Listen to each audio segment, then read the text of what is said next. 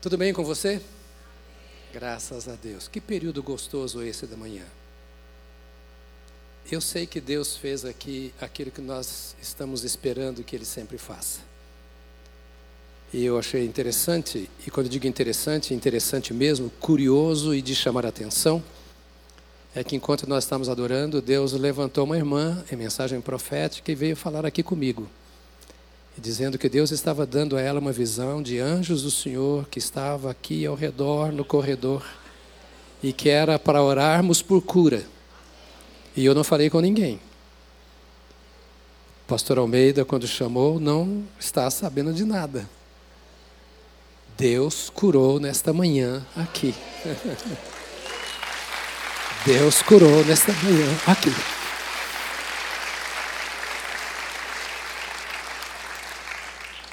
Eu não sei como está o seu coração, mas Deus está aqui.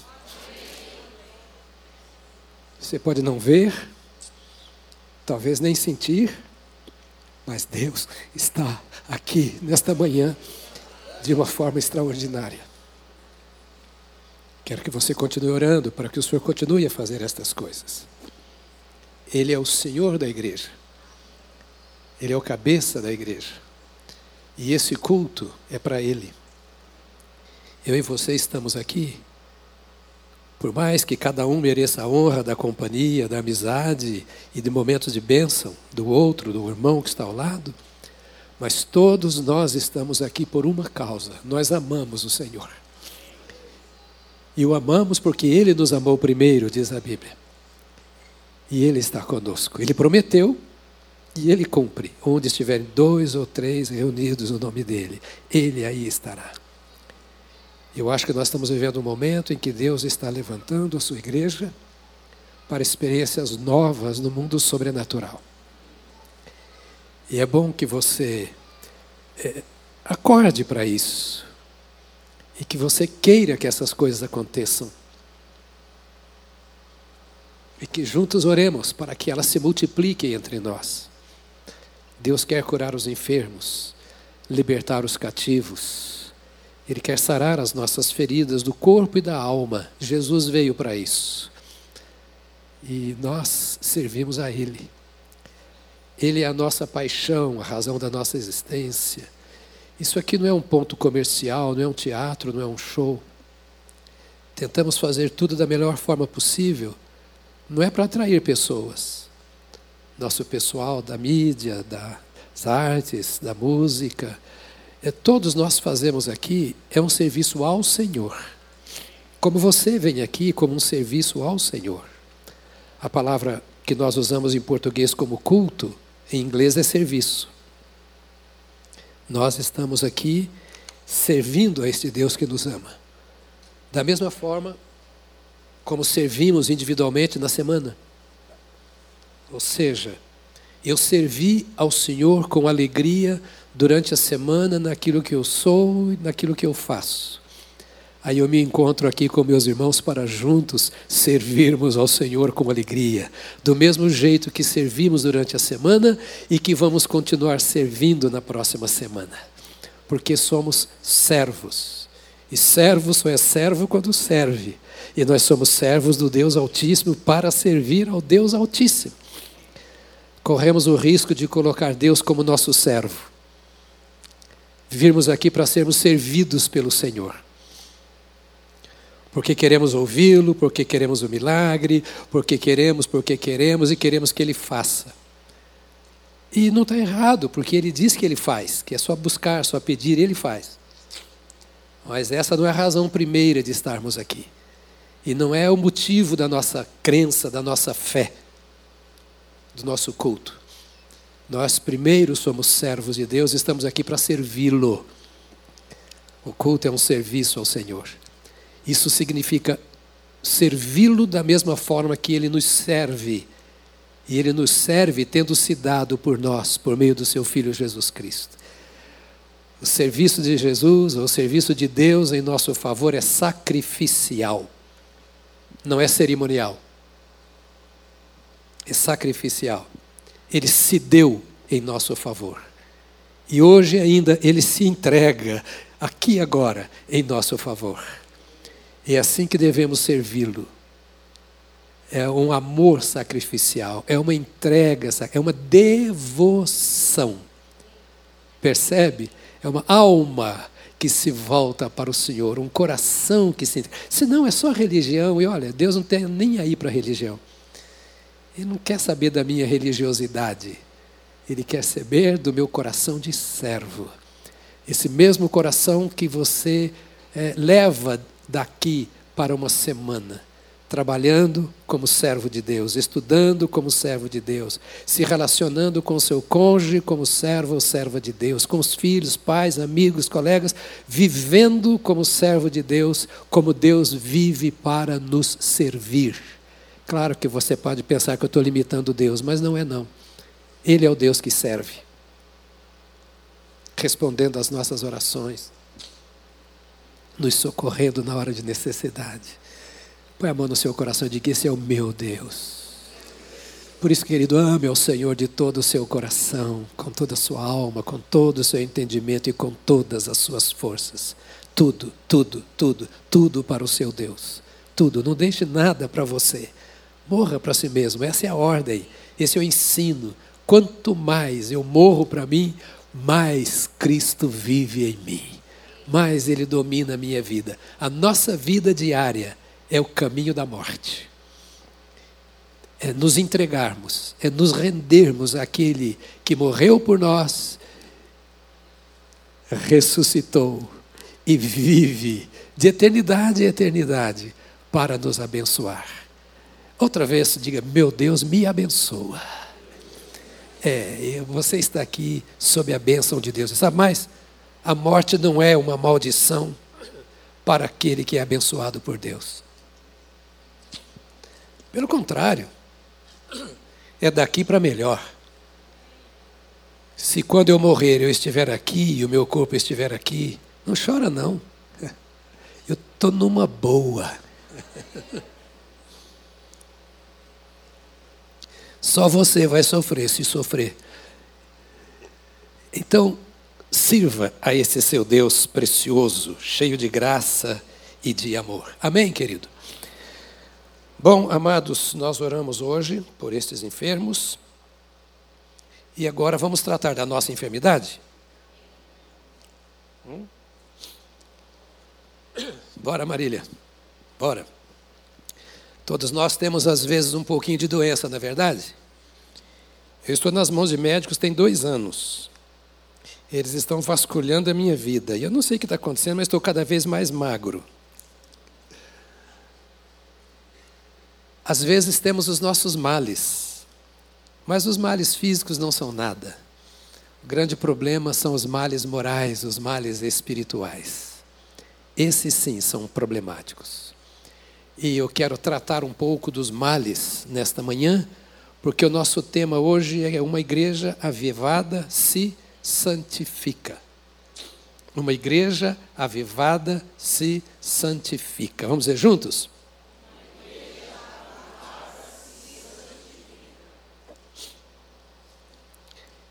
Levítico capítulo 12, 11. Abra comigo a sua Bíblia. Olha, o crente carrega a Bíblia, tá? Ainda que seja no celular. Mas o crente carrega a Bíblia. É claro que você carrega no coração em primeiro lugar, porque também não dá muito resultado carregar na mão e não no coração. Né? Guardei a tua palavra no meu coração para não pecar contra ti. A única maneira de vencermos o pecado é lançando luz sobre o pecado. E a única maneira de lançar luz sobre o pecado é pela palavra de Deus. Ou seja, eu acendo o farol, a Bíblia, a luz, e ela mostra, aí tem pecado, então aí só tem santidade, você escolhe o caminho. A Bíblia não me deixa enganado. Ela serve para isso, ela é o farol, é a lâmpada para os nossos pés, é a luz para o nosso caminho. Ou seja, vamos andando à luz da palavra. À luz da palavra fazemos negócios, à luz da palavra escolhemos o nosso cônjuge, à luz da palavra orientamos a nossa família e etc. A palavra é o farol que está nas nossas mãos. Diga, o farol está na minha mão. Isso. A Bíblia, o farol está na sua mão. Agora, sempre o farol tem um botãozinho lá que você aperta, né? Se você não, fazer, não fizer funcionar, meu filho, ele não vai iluminar.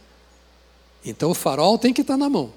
O farolete. Quem já morou na roça aqui? Eu nasci na roça né? e vivi no interior muitos anos. Então, no escuro, aquele farolete, ou o farol do carro. Né? Então, vamos usar o nosso farol aqui hoje para falarmos sobre um dos temas mais importantes da Bíblia. Levítico, capítulo 11, verso 45, diz assim: Eu sou o Senhor que te tirei da terra do Egito, para que eu seja o Deus de vocês. Portanto, sejam santos, porque eu sou santo. Vamos ler de novo? Eu sou o Senhor que os tirei da terra do Egito para que eu seja o Deus de vocês. Portanto, sejam santos, como eu sou santo. Só esta última frase nós vamos repetir: sejam santos, porque eu sou santo. Vamos dizer? Agora você vai pregar para o irmão que está ao seu lado e diga: Seja santo, porque o seu Deus é santo. Agora para o outro lado, prega para. Agora, capítulo 19, verso 2, de Levítico.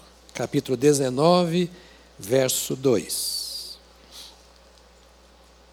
Eu vou ler um também, que é pequenininho, não é assim? O Senhor disse a Moisés: Fale a toda a congregação dos filhos de Israel e diga-lhes: congregação é o ajuntamento. Congregação é a mesma palavra para igreja. É a mesma palavra, congregação, igreja, a mesma coisa.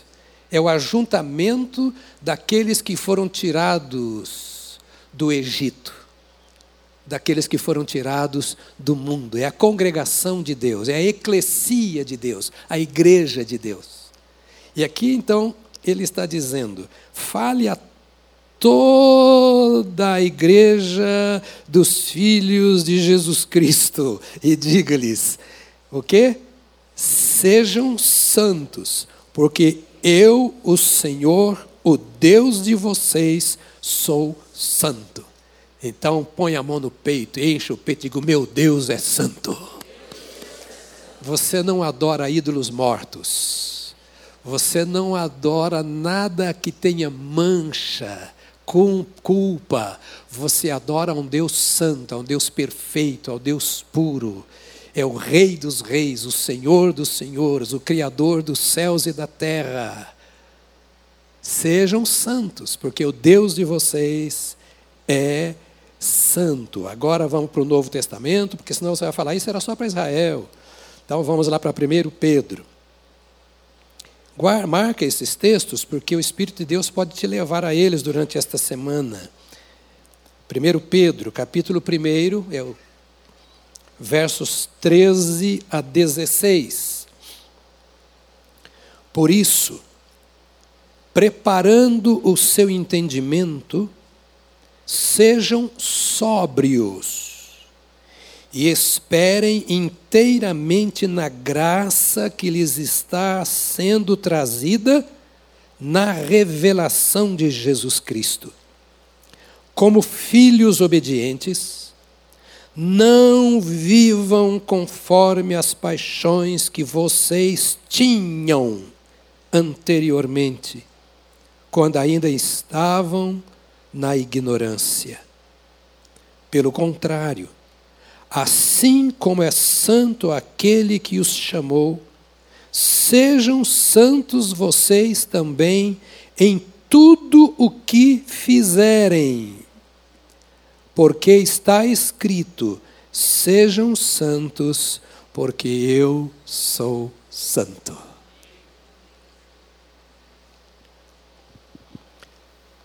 Falar sobre esse assunto é tratar do assunto mais importante na vida do crente.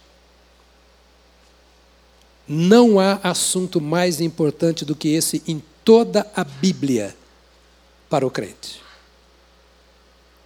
Pastor, mas o mais importante não é a salvação? Sim, estou falando que esse é o assunto mais importante na vida do crente. Enquanto não for salvo, não é crente. Esse é o assunto mais importante na vida do crente. O mais importante do que esse é apenas o ser crente. Esse está em primeiro lugar. Porque a Bíblia é escrita para crente. A Bíblia não é escrita para o mundo. A Bíblia não é escrita para o não crente. E quem é o crente? É o batista? Tem muito batista que vai para o inferno. Não, não é o batista. Crente é aquele que abriu mão de si mesmo, do direito, entre aspas, de dirigir a si próprio, e disse a Jesus: senta aqui nesse trono e manda, porque essa máquina sem o Senhor não vale para nada. Crente é aquele que perdeu o controle da sua vida em favor de Jesus.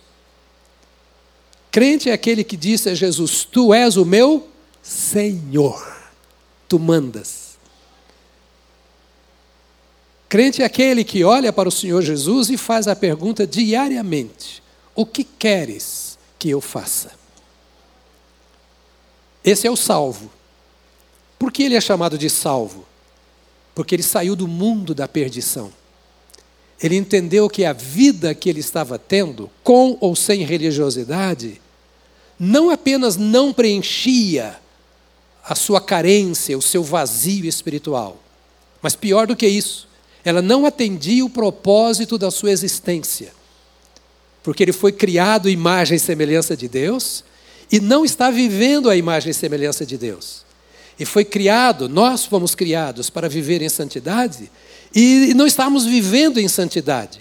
E por reconhecermos a nossa pecaminosidade e a nossa incapacidade de virar as costas para o pecado, de sair do pecado, a nossa falta de poder, de autoridade para deixar o pecado e sermos libertos ou nos libertarmos a nós mesmos, e desejando sair dessa situação, nós recorremos para aquele que é o Salvador, que veio e entregou-se em nosso favor, derramando o seu sangue para que, em nome dele, os nossos pecados sejam perdoados. Jesus Cristo, nosso Senhor. Esse é o salvo aquele que chamou pela misericórdia e graça de Jesus.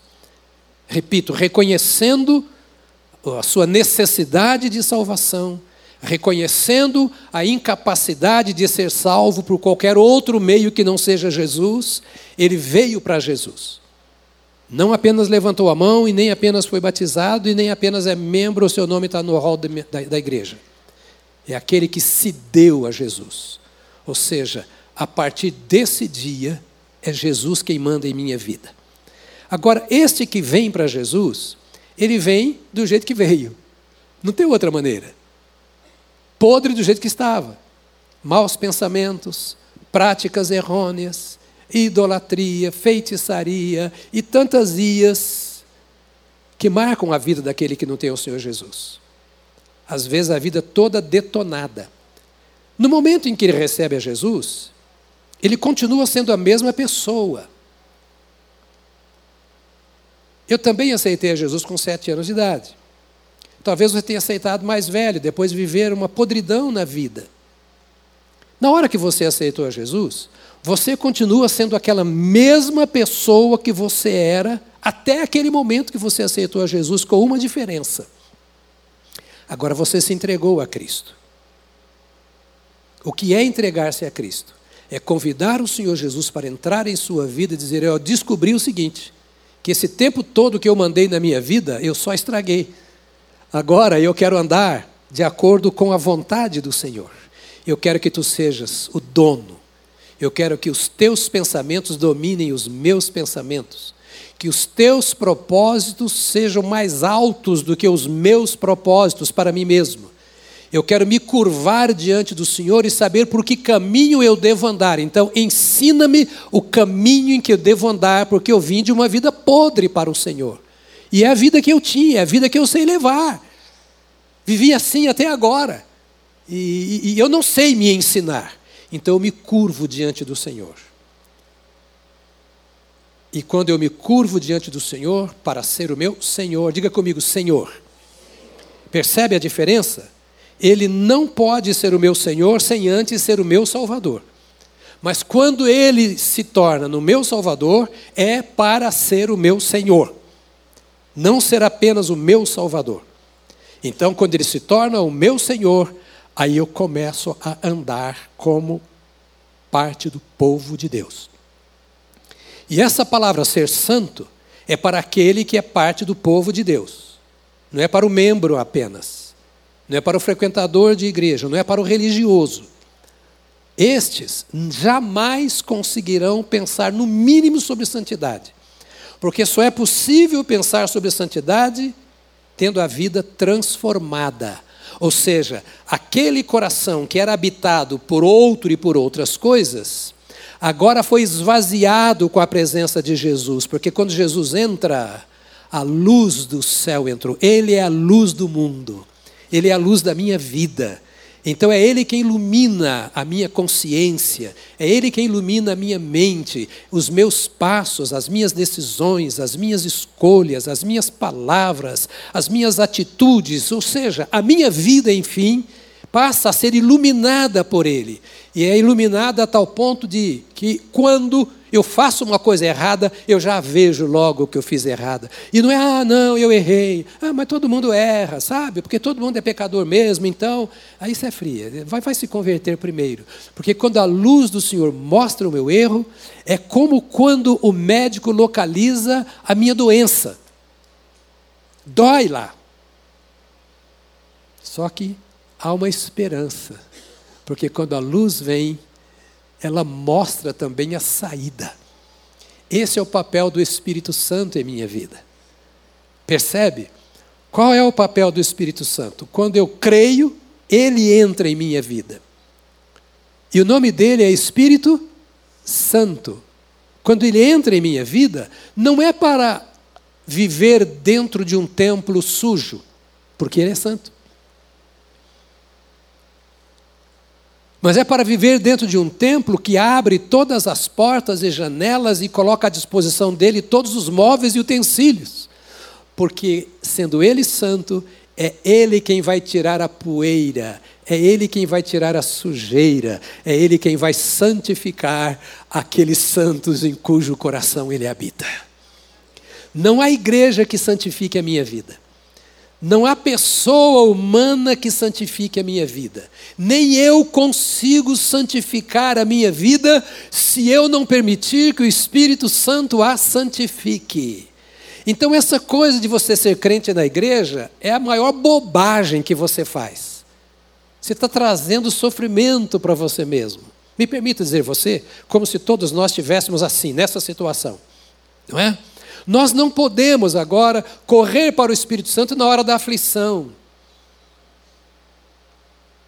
Ir buscar um profeta, uma profetisa, um lugar qualquer para que o Senhor fale ao meu coração. Deus pode falar, mas você não precisa correr atrás.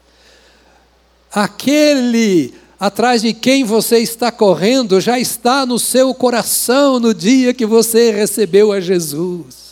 E na hora que ele quiser levantar o profeta, ele levanta. Aquele que tem o dom de curar, ele vai levantar. A palavra de conselho, ele vai levantar. O que você precisa não é ser submisso aos dons, correr atrás dos dons. A igreja precisa correr atrás do Espírito Santo, abrir espaço para que ele ilumine de manhã, de tarde, à noite, nos negócios, nos relacionamentos, no tempo de oração, no tempo em que o nervo está à flor da pele, a todo momento. A Bíblia diz então que nós devemos morrer para nós mesmos para que o Espírito Santo domine a minha vida. Então, pensar que é, uma igreja que de fato é viva, uma igreja que realmente é igreja, nós precisamos pensar, ela só é igreja quando é dirigida pelo Espírito de Deus. E a igreja só é dirigida pelo Espírito de Deus quando cada um dos seus membros se permite ser dirigido pelo Espírito de Deus.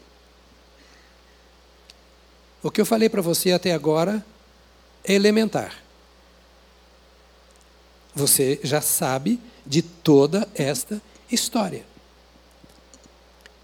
E por que é que a Bíblia diz que nós devemos ser cheios do Espírito Santo? É porque o plano de Deus, pode repetir comigo, o plano de Deus.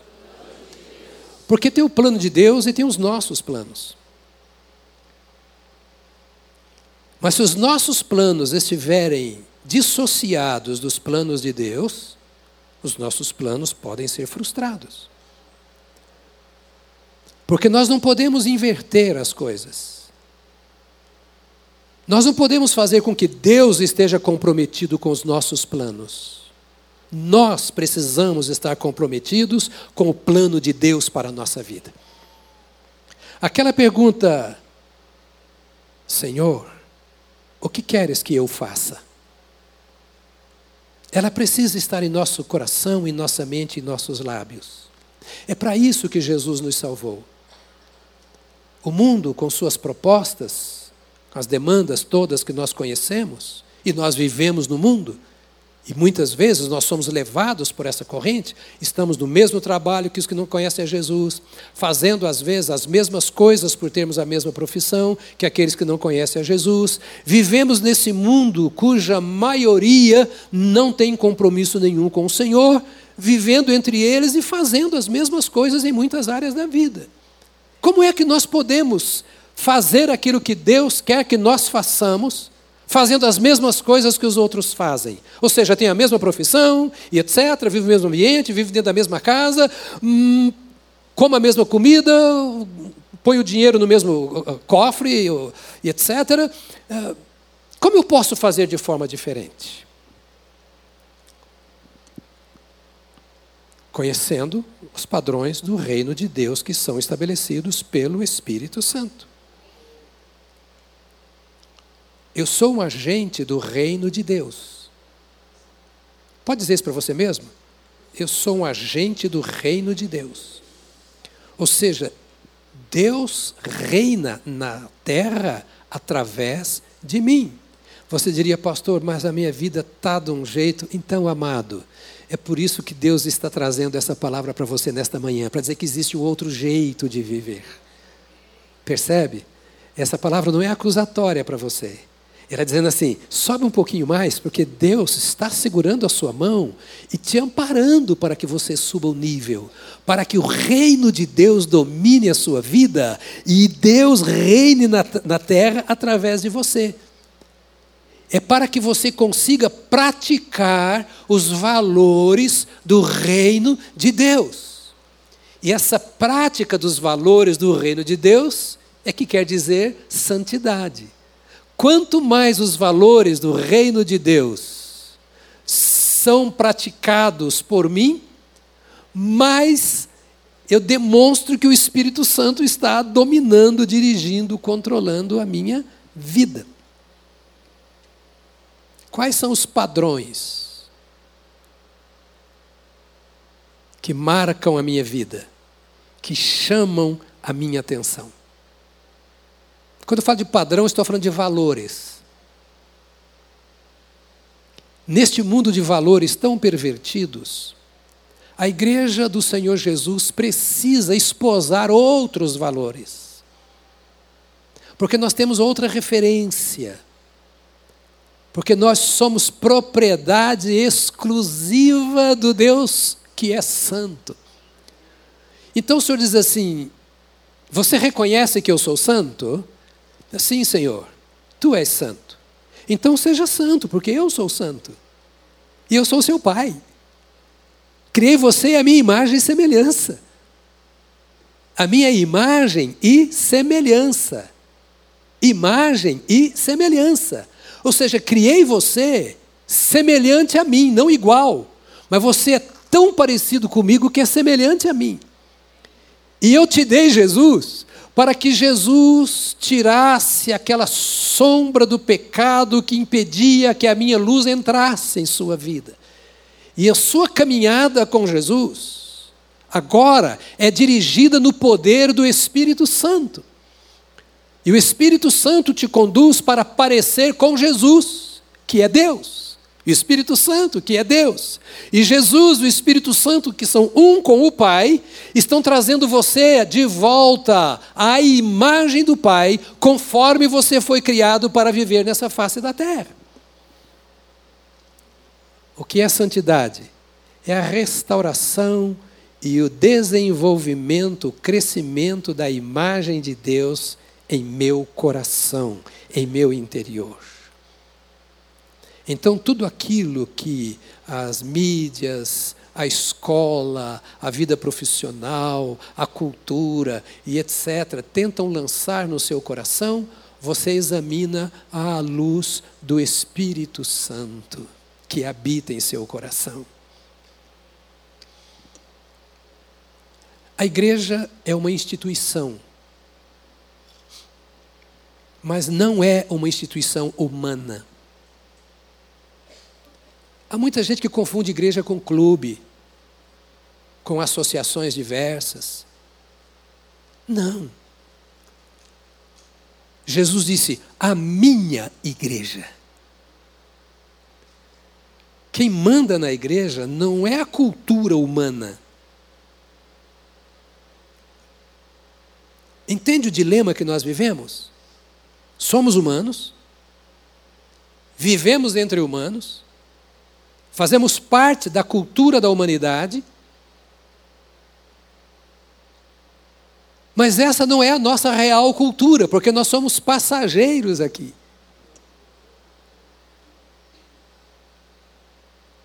Recentemente eu estive com minha esposa e uma das minhas filhas com os meus netos. Estivemos na França, estivemos na Áustria, estivemos na Alemanha. Houve outro país que eu esqueci agora, estivemos na Inglaterra vimos várias culturas. E sabe de uma coisa? Não sei se você vai acreditar. Nós nos sentimos estrangeiros lá. Você acredita? Pois é. Em Guarzinho. Aqui nós somos estrangeiros. O meu inglês é macarrônico. Sabe? Aqui do nós vai, nós quer. Dá para comunicar. Era complicado.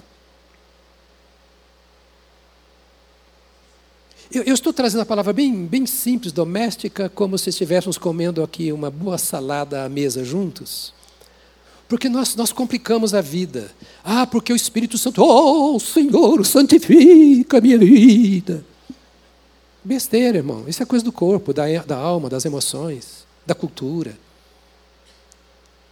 A única coisa que nós precisamos é andar sob a luz do Espírito Santo. Porque, embora estejamos aqui numa cultura mundana, nós temos um outro idioma, nós temos uma outra cultura. A Bíblia fala que nós somos uma nação, a igreja é uma nação santa. Eu passei por várias nações. Estive em campo de concentração, naqueles campos, visitando onde estavam, onde morreram, chorei ali, arrepiava de ver como é que o homem pode ser tão mal. Estive em lugares de alta cultura, vendo a cultura, vendo aqui coisa mais linda. Coisas, um vai e vem. No momento que você sai de um lugar bonito, entra no outro lugar feio, e, e, e do feio vai para o bonito. É, a vida aqui é assim. Todavia, a nossa linguagem é a linguagem dos santos. Por quê? Sede santos, como eu sou santo. Paulo começa a sua carta aos Romanos dizendo: Estou escrevendo aos santos do Senhor. E você lê a carta aos Romanos, como aos Coríntios também, você fala: Gente, que povo santo e esquisito é esse? Com tanta coisa errada que está fazendo, que santidade é essa? É porque a santidade vai se desenvolvendo em minha vida, na sua vida, na medida em que nós permitimos. A santidade é uma cultura do reino de Deus. A Bíblia diz que o reino de Deus foi implantado para dominar o mundo. E por que não domina? Porque os reinos do mundo foram entregues a nós.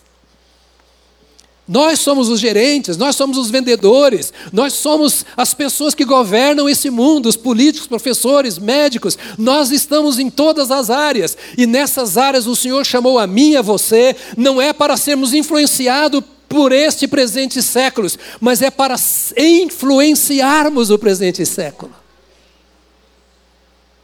E uma igreja avivada é uma igreja santa. Não é a igreja que mais faz barulho, ou a igreja que não faz barulho nenhum. A igreja avivada é aquela que ouve o Senhor dizendo, cada um dos membros ouve o Senhor lhe dizendo ao coração, todos os dias e o dia inteiro: sede santos, porque eu sou santo. Repita comigo: sede santos, porque eu sou tanto. Como a igreja é uma instituição não humana, mas é uma instituição divina, ela tem os seus valores. Todas as instituições têm os seus valores. Todas. O banco tem seus valores, etc. Todos têm os seus valores. Qual é o maior valor da igreja? Santidade ao Senhor. Santidade ao Senhor. Põe a mão no seu peito e diga: Sou chamado para ser santo. Amado irmão, amada irmã, você não foi chamado para ir para o céu. O céu é apenas consequência, resultado.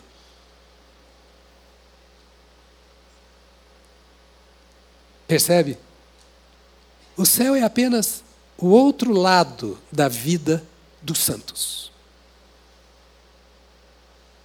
Quando as portas se fecharem e os olhos se fecharem aqui, os santos se reunirão com aquele que os santifica e o verão em glória e participarão da sua glória. E a minha santidade em nada depende da sua.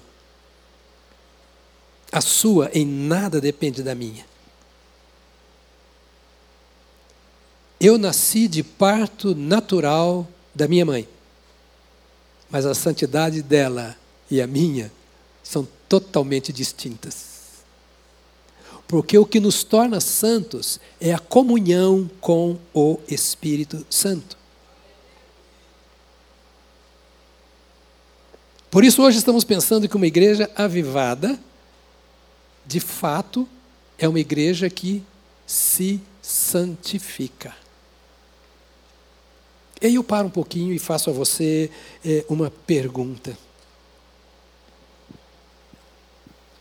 Como está a limpeza interna?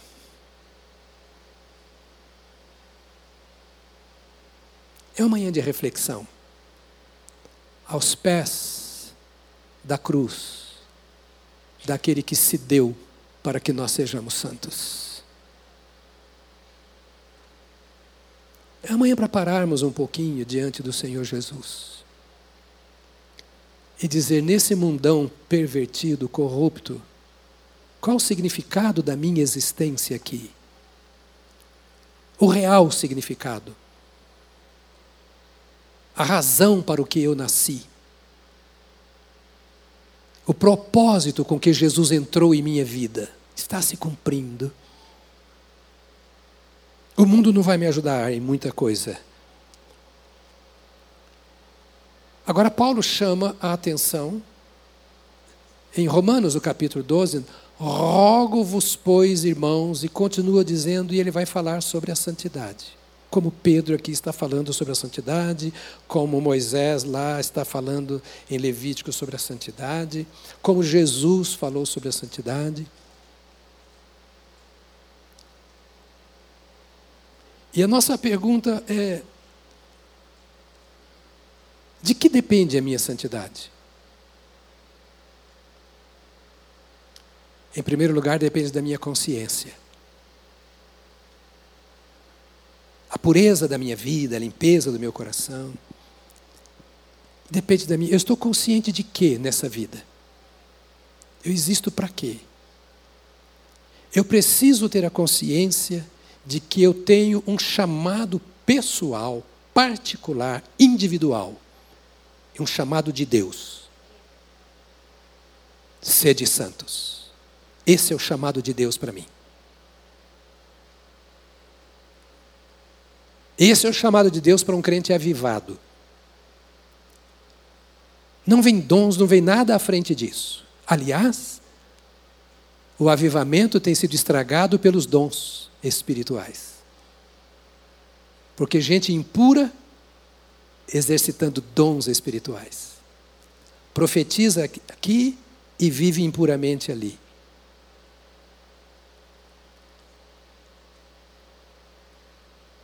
Deus usa, porque Ele usa qualquer um para operar alguma coisa, e lá fora Ele faz o avesso.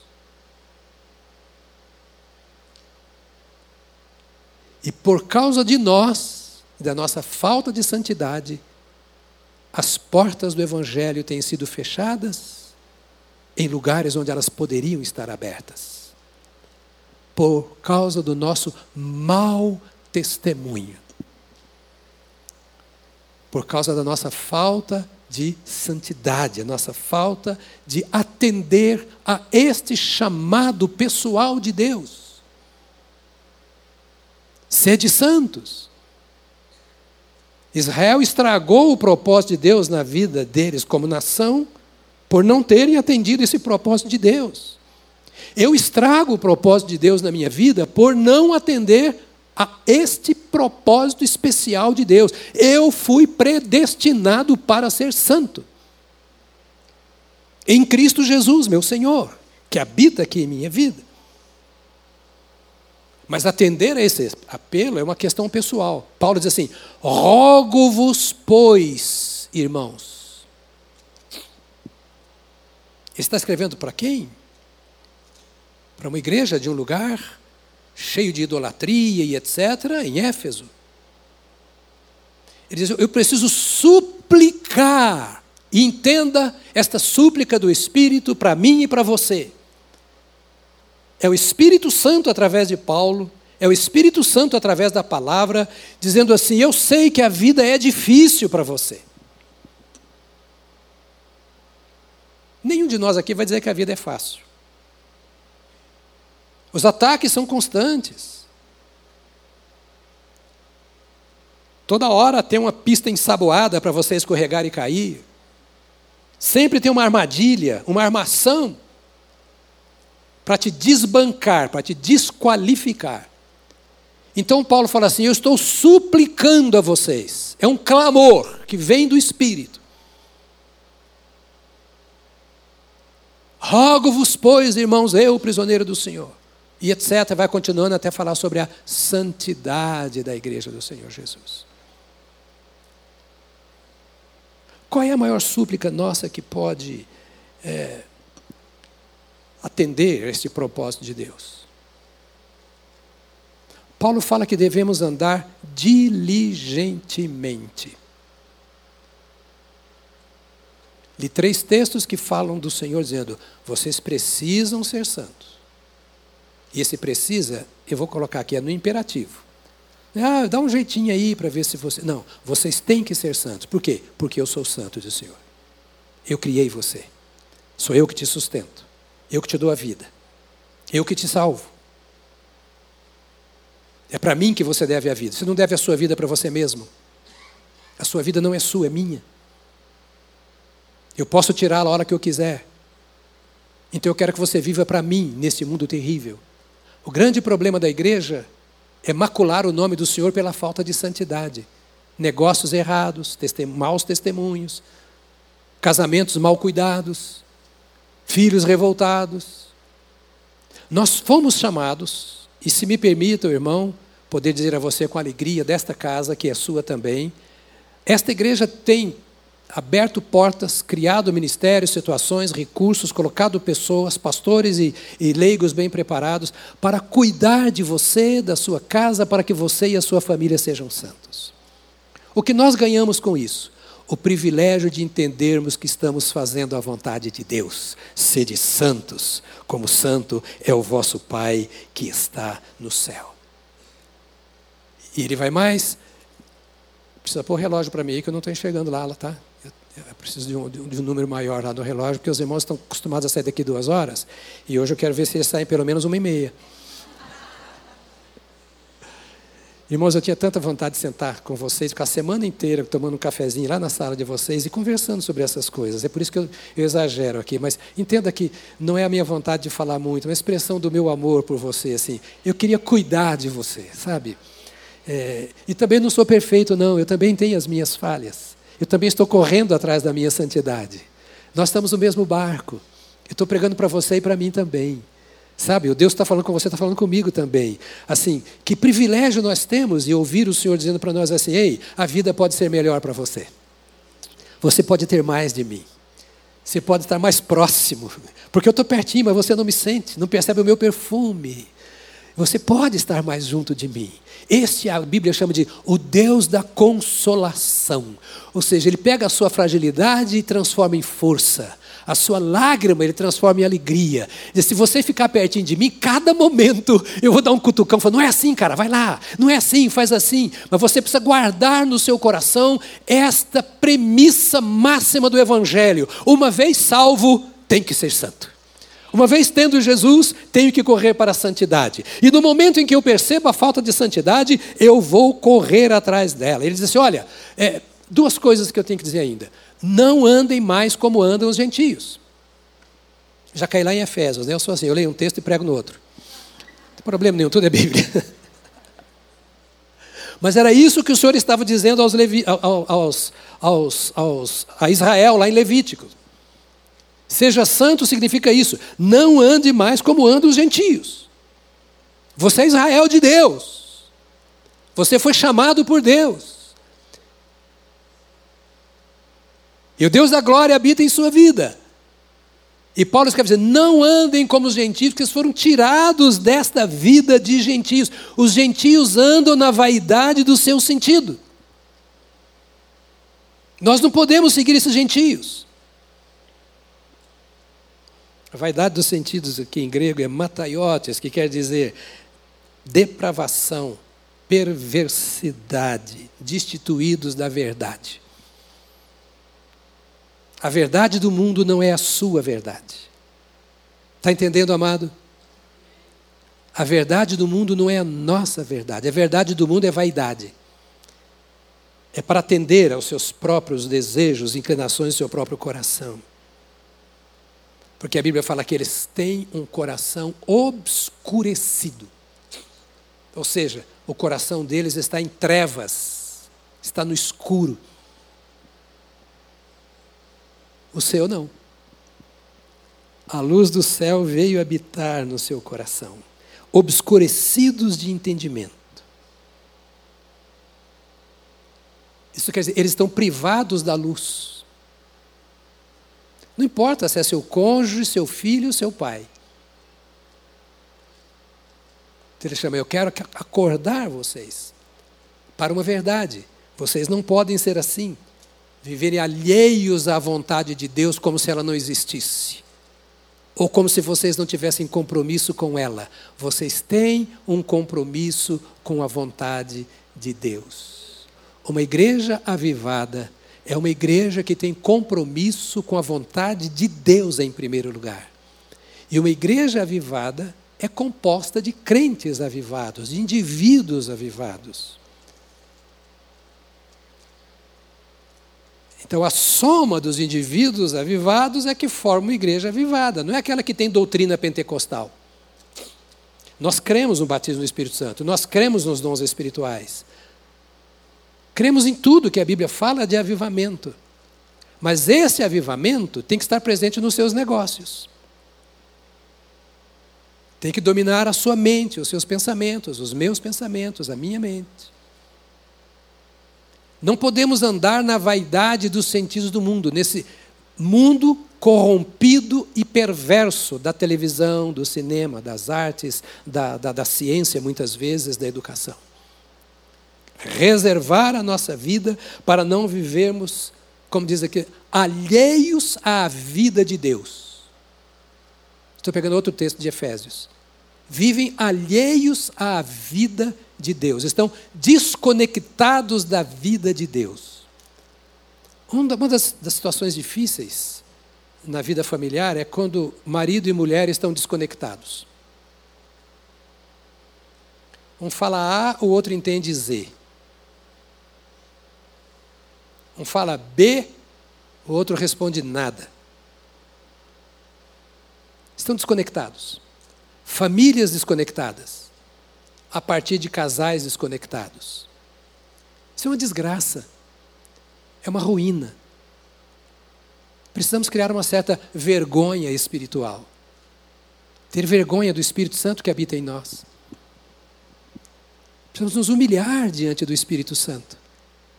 Dizer, não é para isso que eu fui formado. Não me importa o que o outro faz, eu sou eu, eu dou conta a Deus da minha vida. Se o outro me pisa, se o outro me abandona, se o outro faz de errado, não nascemos para isso. Mas eu não vou dar o troco. Por quê? Porque eu sou santo, porque o Senhor me fez santo. E o meu relacionamento com Deus é muito mais importante do que o meu relacionamento comigo mesmo. Por isso a Bíblia diz: Fazei morrer a vossa natureza terrena. Ou seja, você não é nada para você mesmo, e se você for muito, o Senhor não vai dominar a sua vida. Mas na medida em que você morre, o Senhor cresce no seu interior. Isso não é coisa fabricada da noite para o dia. E Deus não faz se eu não me render diante do Senhor. Eu não posso viver alheio à vida de Deus. É, insensível, obstinado, como se Deus não existisse. Estou terminando, mas eu quero que você diga para você mesmo assim: eu sou crente. Sabe, há pouco tempo atrás eu preguei uma mensagem aqui falando sobre isso, crentes. Você é crente, você é crente em Jesus. Não precisa, não precisa ter medo, ah, eu sou cristão, é também. Mas crente também é crente, você é crente em Jesus. Sua vida tem que ser a vida de um crente. Ah, mas porque ele, ela, você não tem nada a ver com ele, com ela, você tem a ver com Jesus. Quando você morrer, ele e ela ficam para trás. Quando ela morrer ou ele morrer, você fica aí e vai ter que, que prestar contas. Então nós precisamos ser crentes no Senhor de verdade. E a Bíblia diz ainda é que eles andam em dissolução, tendo se tornado insensíveis, se entregaram à dissolução. Dissolução é uma palavra que quer dizer no grego luxúria. Luxúria.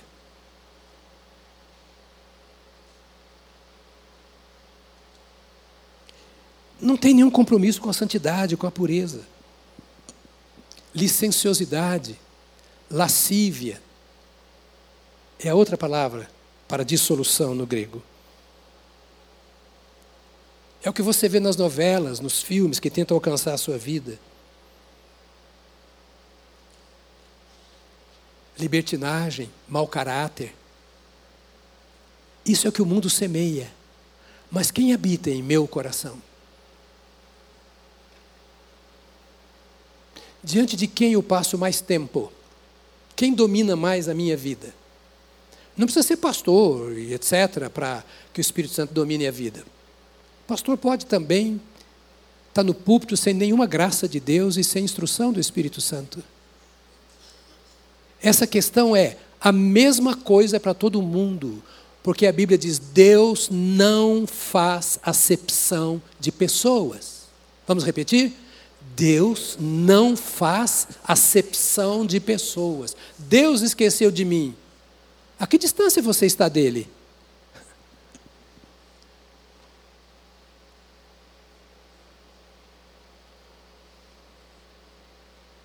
Onde você anda?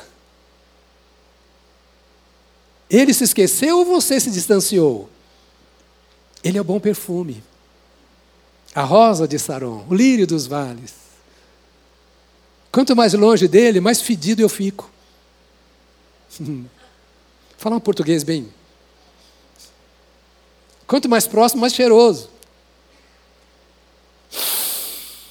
Eu gosto de perfume. E para a vida espiritual, essa caminhada com Deus.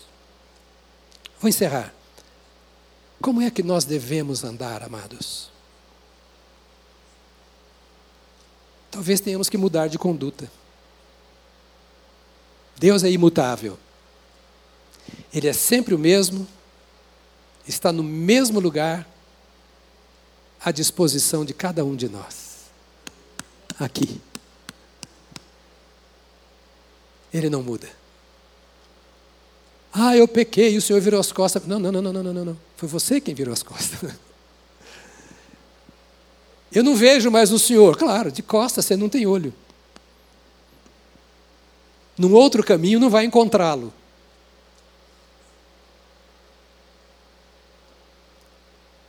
Eu estou falando como se estivesse falando para os meus netos. linguagem de criança. Mas é para que você ame o Senhor. Ele nos chama de pequenino rebanho. Olha que lindo. Meu pequenino rebanho. Carinhosamente dizendo: Ah, como eu quero ter você no meu colo, se você deixasse. Essa é a expressão bíblica. Se você me permitisse te amar como eu quero te amar. Mas você tem virado as costas, tem se distanciado, eu quero que você volte. Uma igreja avivada é uma igreja que está voltada para o seu Senhor, que se despoja do, do, do velho homem, com as características do velho homem, e se reveste do novo homem, no qual habita a glória do Senhor nosso Deus. E eu encerro com uma pergunta que talvez você esteja fazendo. Pastor, isso é tão difícil.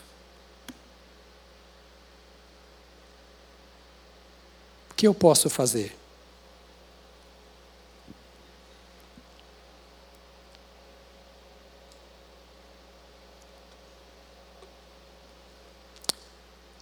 Suicida. Suicida. Se mate. O que a Bíblia diz? Fazei morrer a vossa natureza terrena. Esse é um bom suicídio. Não é matar o corpo, mas matar a desgraça do pecado que destrói. Não ganhamos nada pecando. E ganhamos muito quando, se pecarmos, confessarmos os nossos pecados. Se porventura alguém de vós pecar, olha como João fala. Se porventura, se por acaso é tão anormal você viver na prática do pecado que o Espírito Santo fala através de João, na sua primeira epístola, capítulo 2. Se por acaso alguém de vós pecar, temos um advogado junto ao Pai, Jesus Cristo, o justo, que se fez oferta, que se ofereceu pelos nossos pecados, diz João, e não só pelos nossos, mas pelos pecados do mundo inteiro. E no capítulo 1 ele fala: se confessarmos os nossos pecados, ele é fiel e justo. Fiel porque prometeu, e justo porque prometeu. Ele é fiel e justo para perdoar os nossos pecados e nos purificar de toda a injustiça. Confessar todas as vezes que errar, dizer, Senhor, errei outra vez. Me ajuda.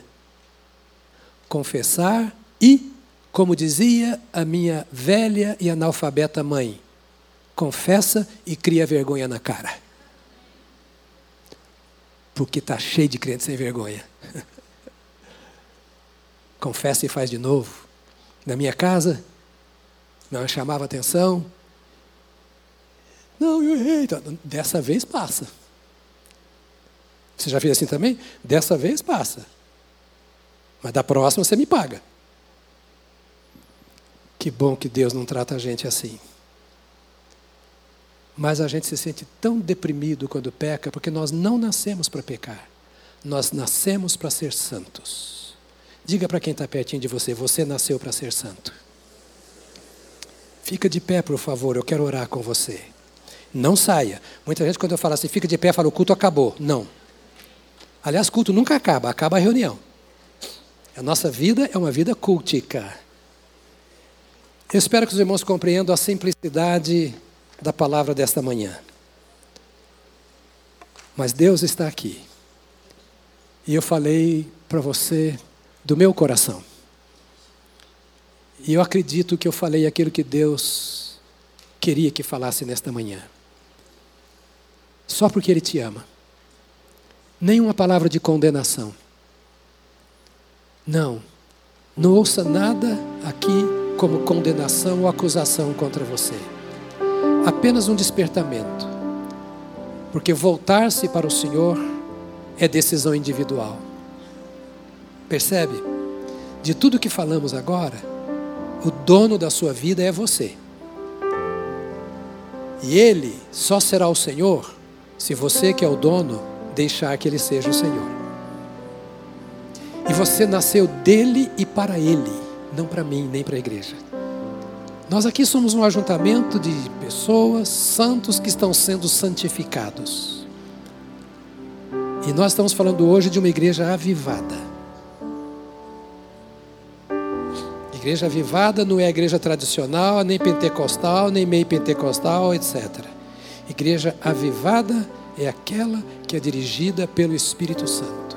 Crente avivado não é o membro de uma igreja avivada, é aquele em cujo coração o Espírito Santo é o Senhor. Daqui a pouco você vai para casa, você vai fazer uma visita, você vai ver o seu futebol, durante a semana você vai trabalhar, estar com seus amigos, e é possível que muitos deles não pensam o que estamos pensando aqui nesta manhã. Eu oro para que o Espírito Santo de Deus naqueles momentos de aperto, de pressão, de provação, de tentação, que esse mesmo Espírito de Deus que está aqui acorde você lá. E que você respeite. Se tem uma coisa que nós gostamos é que as pessoas nos respeitem, não é verdade? Que você respeite o Senhor que está aí. Isso quer dizer, honra o Senhor teu Deus.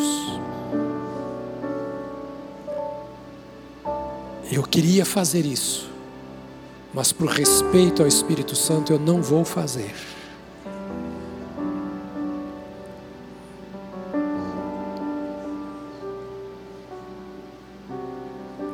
Eu queria não fazer aquilo, mas por respeito ao Espírito Santo que me manda fazer, eu vou fazer. É desta forma que Ele é o nosso Senhor. E quando oramos a Ele, Senhor, Ele fala assim: Você é meu servo.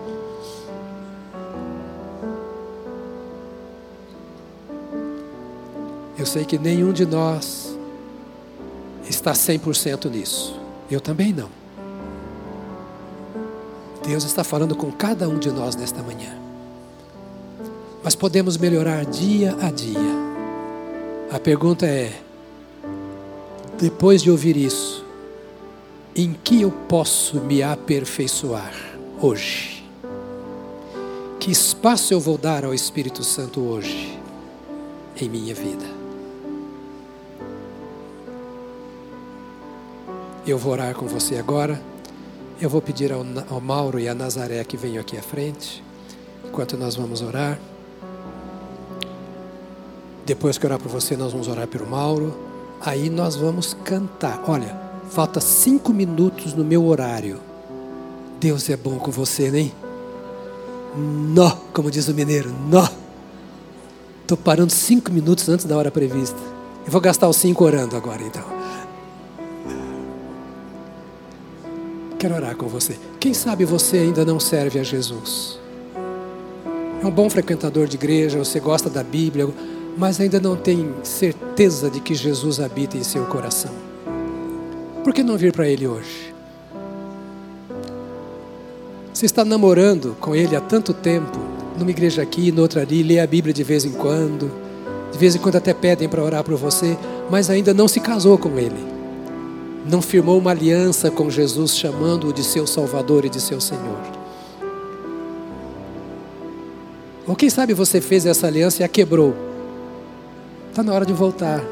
Ele está no mesmo lugar que você deixou pronto a restaurar a sua vida. Ele te ama.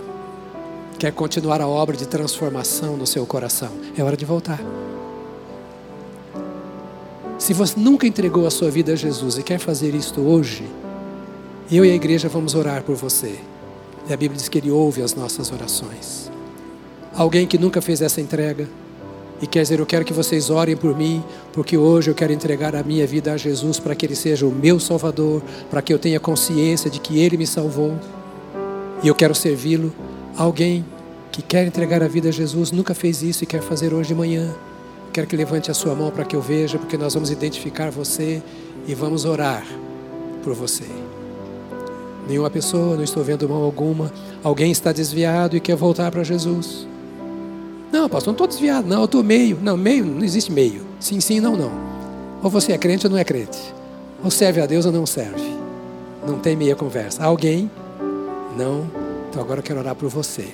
Chamando a atenção para o seguinte: precisamos trazer pessoas que não conhecem a Jesus para que conheçam, para que ouçam a palavra e venham para Jesus, seus parentes, amigos, colegas. Tá certo, igreja?